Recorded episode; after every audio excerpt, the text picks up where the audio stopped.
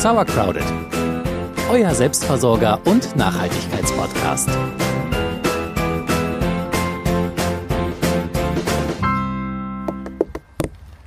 Das ist er. Der letzte Mohikaner. Ja, zumindest ist, äh, ist erstmal das Letzte, was wir ernten werden im Garten, zumindest vorübergehend, bis Spinat und Mangold und so reif sind. Das ist ja der Unfallkürbis. Und wie groß und schön er geworden ist. Herrlich, ne? Ja, aber so traurig das auch ist, ähm, alles ist abgeerntet und jetzt müssen wir wieder andere Aufgaben machen. Ja, und wenn ich so in die Nachbargärten gucke, dann weiß ich auch, was wir machen sollten. Aufräumen. Ja, es sieht in der Tat sehr ordentlich. Ihr könnt jetzt die Anführungsstriche nicht sehen, die ich gerade mache. Sehr ordentlich aus in den Nachbarinnengärten. Aber wir machen das nicht. Nee, wir beugen uns dem Gruppenzwang nicht. Wir machen nämlich keinen Herbstputz bei uns im Garten und wir wollen euch auch genau verraten, warum. Und dazu sind wir natürlich in unseren Garten gefahren. Und damit nochmal herzlich willkommen zu Sauercrowded. Ich bin Jule. Und ich bin Celia. Es sind ja oft vor allem die älteren GärtnerInnen, die ähm, da noch eine andere Schule praktizieren, sage ich mal, als, als wir im Garten. Da wird zum Herbst wirklich alles weggehakt, was oben liegt. Da bleibt kein Laubblatt liegen. Die Beete werden umgegraben, die Stauden werden runtergeschnitten. Also alles, was weggeschnitten werden kann, wird auch weggeschnitten. Alles, was weggeräumt werden kann, wird weggeräumt. Unter anderem, weil wir das nicht machen, wird ja des Öfteren die Nase über unseren Garten gerümpft. Das haben wir auch schon erzählt. Und das kann dann durchaus mal so eine Beschwerde beim Vorstand führen. Ich glaube, das ist auch der Grund, warum viele JunggärtnerInnen, oder die paar wenigen, die wir hier in der Anlage haben zumindest, sich auch eher dem Druck der Älteren beugen und dann halt vielleicht doch alles kurz und klein hacken, zur Seite räumen, aufräumen, bis nichts mehr auf dem Beet zu liegen ist.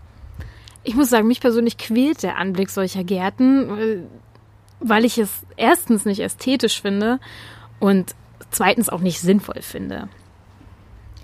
Es geht nämlich auch so, genug im Garten zu tun und da muss man sich nicht noch mit diesem äh, Aufräumen quälen, das auf jeden Fall. Wir wollen euch jetzt mal vier Gründe aufzählen. Ist immer schön, wenn man eine Zahl dafür hat. Ne? Wir wollen vier Gründe aufzählen, warum es sich lohnt, äh, faul zu sein und einfach mal nichts zu tun. Und ich beginne mal mit dem erstens. Die Insekten lieben es. Ja, wir haben ja bereits in der Folge tierischen Helfern helfen darüber gesprochen, dass viele Insekten in Laub oder in hohen Stängeln von Stauden und Blumen überwintern. Ja, und damit sie das dann auch tun können, solltet ihr halt nicht alles zusammenkehren und runterschneiden, damit da echt noch was liegen bleibt, wo die kleinen Schmetterlinge und was gibt's sonst noch? Motten und Käferchen sich verkriechen können und den Winter überstehen können. Ja, auch Wildbienen sind natürlich dankbar und äh, all die Insekten danken euch das dann in der nächsten Saison, indem sie euch beim Bestäuben helfen. Der zweite Grund, warum ihr euren Garten vielleicht nicht aufräumen solltet, ist, der Boden liebt es eben auch.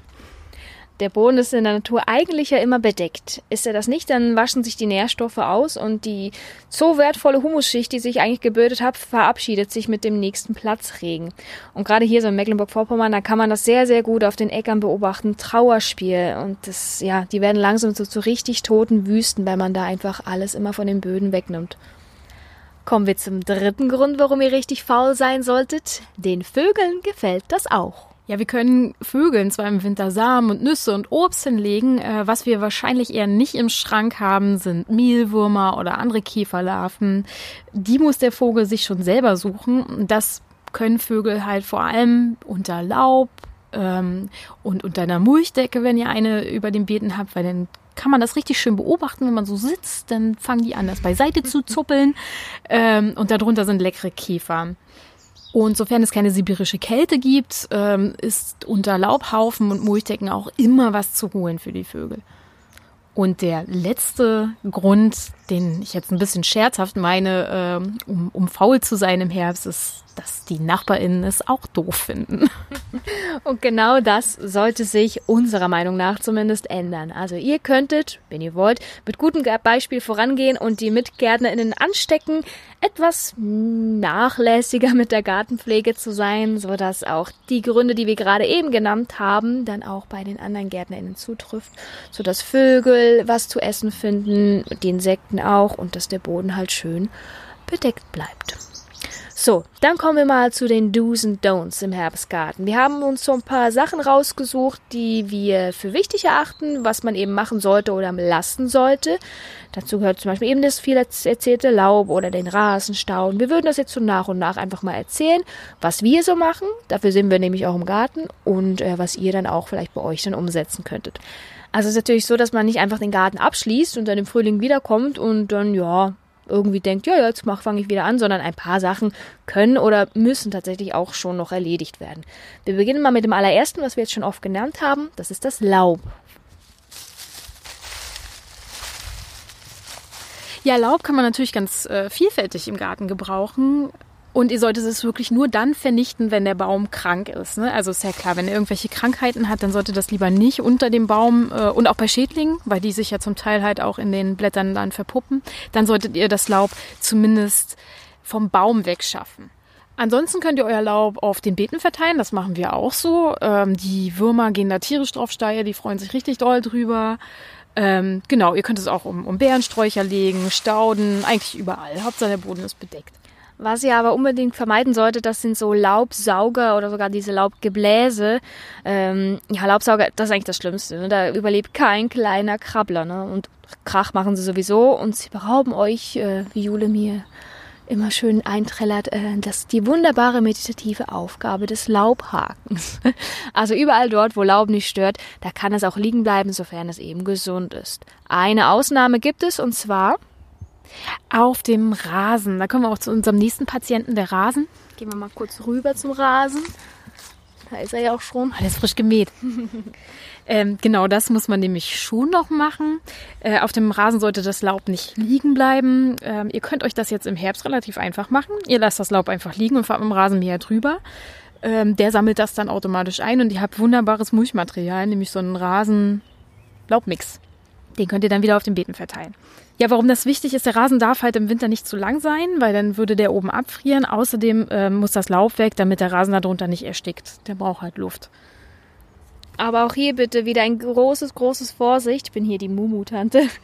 Was ihr bitte niemals, wirklich niemals tun solltet, ist so diesen Rasenmäherroboter abends in der Dämmerung laufen zu lassen. Die Dinger sind so gefährlich für Igel und wir haben eine Followerin auf Instagram, die postet manchmal so Bilder oder Aktionen, wenn sie Igel zur Igelstation bringen muss, die unter so einen Mähroboter geraten sind. Ganz furchtbar. Also bitte diese Dinger niemals abends laufen lassen und bitte sagt auch euren Verwandten und NachbarInnen und so weiter Bescheid, ähm, so ein Roboter kann total die Hilfe sein, aber nicht in der Dämmerung, nicht im Herbst, wenn der Winter, äh, der Igel unterwegs ist. Das bitte, bitte vermeiden. Also im Herbst einfach das Laub vom Rasen weghaken oder mit dem Rasenmäher drüber fahren. Dann habt ihr nämlich auch noch gleich Mulchmaterial, womit wir schon beim dritten Thema wären. Mulch. Mulch. Ja, also der Herbst ist ein wahres Mulchfest. Es hält ja überall was an. Alles, was man rausreißt im Garten, kann man einfach auf die Beete äh, schmeißen. Sofern keine Samen drin sind. Ja, das, ich meine, ich bin da super nachlässig. Bei uns wachsen überall Physales und Spinnenblumen, weil ich irgendwie die im ganzen Garten verteilt habe, wie auch immer. Aber es könnten auch Vögel gewesen sein, die das waren. Ähm, genau, das könnt ihr alles schön verteilen. Bestenfalls zerhexet ihr vorher grobe Abfälle, dann können die schneller zersetzt werden. Ähm, ja, schmeißt das aufs Beet die, äh, wie wir bereits erwähnt haben, bietet das Unterschlupf für Insekten. Außerdem ähm, freuen sich die Bodenlebewesen, dass es noch was zu kauen gibt. Und es ist eine schöne warme Zudecke für den Boden. Ja, also Win, Win, Win, Win, Win. Aber auch hier wieder Mi, Mi, Mi. Verwendet keinen Rindenmulch aus dem Baumarkt, weil ja, bei der Zersetzung, da wird erstens viel Stickstoff äh, verbraucht und äh, dieses Rindenmulch, dieser Rindenmulch ist oft mit Pestiziden belastet und das muss ja nicht unbedingt sein. Und sollte euch euer eigenes Mulchmaterial ausgehen, dann fragt doch einfach mal bei diesen ordnungsliebenden NachbarInnen nach, weil die haben ja bestimmt irgendwas zusammen gehakt oder so und das kann man ja dann immer noch verteilen. So sieht's aus. Ja, wo gehen wir jetzt hin? Zu den Stauden, würde ich mal sagen einmal an den Gartenrand gelaufen. Oh, die schönen Stauden. Ja, die Stauden, ähm, guck mal, das Blutweiderich. Hier haben wir eigentlich unser Flocksbeet. Ähm, das haben wir noch geerbt vom Vorgänger. Ähm, aber solange es nicht stört, bleibt es erstmal da. Ansonsten wächst hier noch schön Blutweiderich und Malven sind da hinten noch und so. So, Stauden. Ja, ach so, ich, ich schweife schon wieder ab. Ähm, ja, ihr müsst ihn nicht zwangsläufig vor dem Winter schneiden. Ähm, ich stelle mir das immer so vor, dass halt in der Natur ja auch keiner mit einer Schere vorbeikommt und das alles schön runterschneidet. Mhm. Also ist es schon okay. Und hin und wieder kommt vielleicht mal ein Tier vorbei und knickt dann was ab und dann ist gut. So, und die Stängel können stehen bleiben und im Frühling habt ihr noch genug Zeit. Außerdem finde ich, äh, guck mal, jetzt sieht das schon geil mhm. aus, ne? aber so im Winter, wenn da noch so ein bisschen reif drauf ist, das sieht auch einfach cool aus. Der Garten hat viel mehr Struktur, es ist irgendwie trotzdem noch schön anzusehen, als wenn jetzt hier alles radikal geschnitten wäre.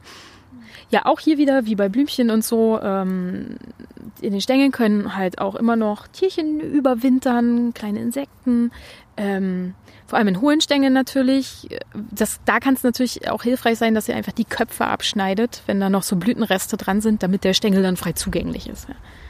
Und zu guter Letzt äh, sprechen wir mal noch über den Boden. Wir haben ja im Permakulturbeitrag schon mal über die No-Dig-Methode gesprochen, also dass man ja eben den Boden nicht umgräbt. Und wir haben ja schon erwähnt, es gibt ganz, ganz viele Fälle, in denen es überhaupt nicht notwendig ist, das ganze Bodenleben mit dem Spaten aufzuwirbeln.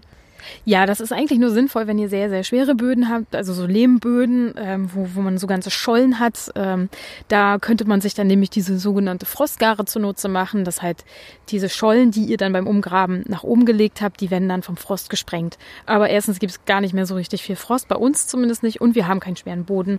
Und deswegen würde ich euch auch davon abraten, wenn ihr keinen schweren Boden habt, grabt nicht um. Ja, wenn ihr wie wir so eher sandigen oder Moosenboden habt, dann reicht es einfach, diesen mit Mulch oder mit Flächenkompost oder einfach mit Gründung zu bedecken. Dann bleibt das Bodenleben aktiv und wichtige Nährstoffe, die werden dann eben auch nicht mit dem Regen davongespült. Also wenn ich mir zum Beispiel so angucke, unser Zucchini-Beet, da liegt ja alles irgendwie drauf. An Mulch, an Laub. Ja, das ist jetzt mein Flächenkompost. Den Kompost wollte ich noch umschichten und da habe ich jetzt erstmal alles raufgeschmissen. Ich, eine kleine Anekdote. Ich habe hier im Frühling angefangen. Ich, ich habe ja letztes Jahr schon alles liegen lassen auf den Beeten und habe wieder diese Blicke geerntet. So, oh Mädchen, du weißt überhaupt nicht, was du da machst, glaube ich.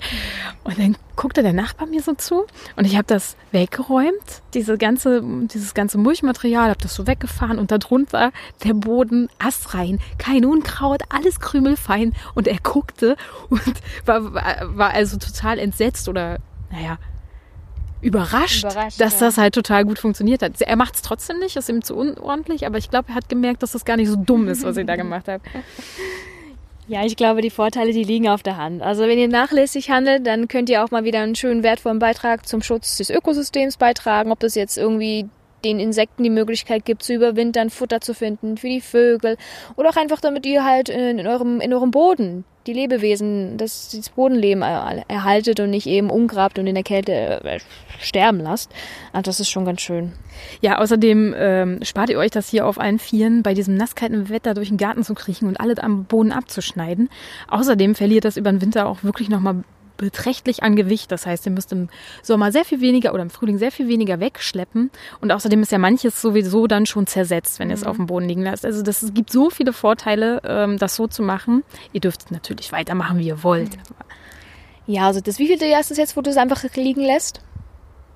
Ja, das dritte, glaube ich. Mhm. Und bislang hatten wir im Frühling immer, das war schon total, total schön zersetzt, manches, anderes wurde dann erst dann weggeräumt und wie du schon erzählt hast, ne, der Boden darunter sieht so gut aus, man kann eigentlich direkt einsehen. Ja, genau. Ihr solltet das dann, äh, das Mulch dann auch so mit den ersten Sonnenstrahlen tatsächlich wegräumen, damit sich der Boden halt schnell erwärmen kann, weil dunkler Boden erwärmt sich logischerweise schneller als das Zeug, was drauf liegt. Also was wir euch hier eigentlich gerade so lang breit vom Pferd erzählt haben, ist einfach, macht nichts im Herbst, lasst möglich viel liegen, seid nachlässig, damit eben das ganze Bodenleben weiter bestehen kann, damit alle was zu essen finden, so überwintern können und auch ihr selber äh, euch zurücklehnen könnt, um dann im Frühling halt richtig guten Boden zu haben, richtig viele Lebewesen zu haben, die euch dann helfen und so weiter. Aber wie gesagt, das ist nur eine Empfehlung von unserer Seite. Ihr könnt es natürlich machen, wie ihr möchtet wir laden euch einfach nur ein, so ein bisschen unsere Leidenschaft fürs faule Gärtnern äh, zu teilen und ja, vielleicht zu inspirieren, das eine oder andere Blättchen einfach mal liegen zu lassen. Lass liegen. Lass liegen. ja, dann war's das für heute, oder? Ich denke schon. Kurz und knapp, lasst liegen im Herbst, macht euch keinen Aufwand. Im Frühling wird alles gut. Lehnt euch zurück, genießt den Herbst. Und damit beenden wir vielleicht jetzt mal erstmal die Folge. Wir danken wieder mal vielmals fürs Zuhören. Ich hoffe, ihr konntet ein bisschen was mitnehmen und ansonsten macht's gut. Bis zum nächsten Mal. Tschüss. Tschüss.